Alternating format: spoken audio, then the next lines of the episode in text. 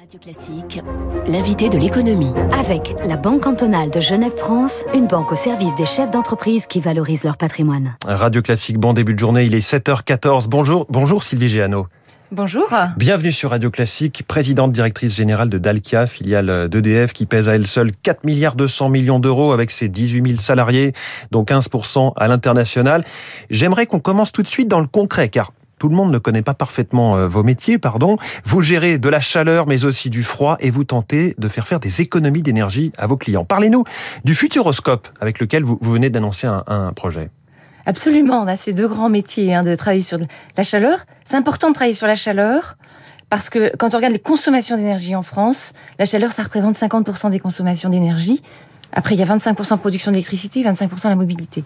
Et cette chaleur, elle est pas très souvent euh, bas carbone aujourd'hui. La chaleur, c'est l'eau chaude, vous l'avez dit, c'est l'eau chaude ou le froid, hmm. c'est euh, le chauffage et, euh, et la vapeur industrielle. Alors le Futuroscope, c'est un très bon exemple, parce que le Futuroscope s'est engagé dans la neutralité carbone. J'étais quelques jours, il y a quelques jours, vous avez raison, et on, a, on, est en train de poser une installation, alors c'est un mot un peu technique, avec des thermofrigopompes.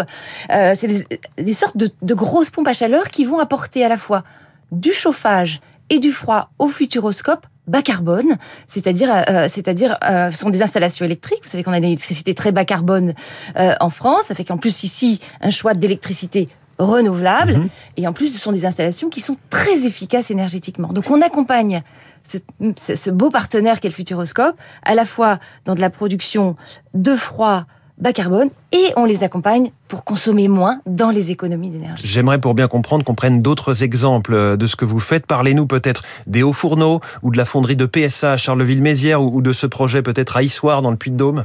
Voilà des exemples très concrets.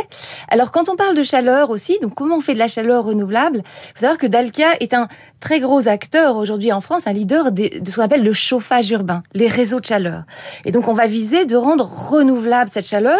le chauffage en France est encore très fortement produit partir de gaz et de et donc d'énergie. On le produit sur place, on pourrait le récupérer ailleurs. On va aller chercher des énergies sur le territoire en local. Alors vous citez Issoire, c'est un projet très intéressant parce qu'on va construire un réseau de chaleur. On est très fiers effectivement d'avoir été choisi par euh, par la collectivité territoriale. On va produire un réseau de chaleur qui va aller chauffer des logements. Alors avec deux sources d'énergie très locales. La première, c'est qu'on va aller récupérer la chaleur des, de la fonderie de Constellium. Vous savez, Constellium, mhm. c'est un industriel qui produit des pièces en aluminium. Quand on fait ça, on chauffe l'aluminium. Très, très fort. Et bien cette chaleur qui est fatale, on l'appelle fatale. Hein, nous, c'est de la chaleur perdue. Mm. On va la récupérer on pose ce qu'on appelle des échangeurs de chaleur et on injecte cette chaleur dans un réseau d'eau qui va aller chauffer les habitants, ce qu'on appelle de, vraiment de l'économie circulaire. Donc, et puis on complète avec du bois, par exemple. Quelle est la déperdition euh, en chemin de cette chaleur que vous transportez d'un point A à un point B?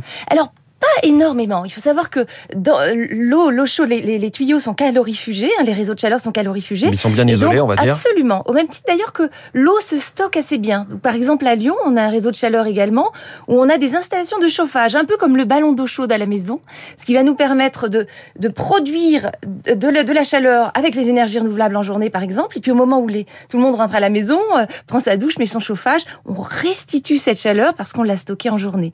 Ça, ça, ça se passe très bien. Le, le calorifugage marche bien et on a assez peu de, de déperdition. Finalement, votre activité, c'est tout simplement de l'économie circulaire beaucoup d'économie circulaire. Vous avez tout à fait raison, parce que quand on récupère cette énergie-là, eh bien, on est tout à fait dans cette logique. Il faut savoir que dans les réseaux de chaleur, une des grosses sources d'énergie également, c'est d'aller récupérer la chaleur sur les incinérations d'ordures ménagères. Donc, vous mmh. voyez, on est totalement dans cette économie circulaire. Hein, on part du déchet à la maison et on va aller chauffer les habitants de la ville. Alors la transition énergétique, ce n'est pas que remplacer une énergie par une autre, il faut aussi faire euh, en sorte de toujours moins consommer, de, consommer au plus près des besoins. Pour ça, vous, vous pilotez la gestion de l'énergie d'un lieu. Donnez-nous un exemple, je crois que vous avez des, projets avec les gares SNCF. Absolument, parce que on a parlé beaucoup de l'énergie renouvelable, bas carbone, mais bah, finalement l'énergie la meilleure, c'est probablement celle qu'on ne consomme pas. Donc elle est optimiser cette consommation à la chasse au gaz c'est essentiel. Et le numérique, est un outil formidable, hein, au même titre que vous voyez a beaucoup d'influence sur nos comportements. Bah, grâce au numérique, grâce au sujet des données, à l'analyse des données, on va aller euh, aider nos clients à moins consommer. Alors, on, vient, on a inauguré la semaine dernière à Toulouse un projet qui s'appelle le BIM-GEM. Alors, c'est un mot un peu barbare. BIM pour Building Information Modeling. C'est ce qu'on appelle les, les, maquettes numériques du bâtiment. Mhm. C'est assez classique maintenant euh, en construction. L'innovation là, c'est qu'on fait le GEM, gestion, exploitation, maintenance. On utilise cette maquette numérique pour la faire vivre en temps réel avec tout ce qui se passe sur le bâtiment.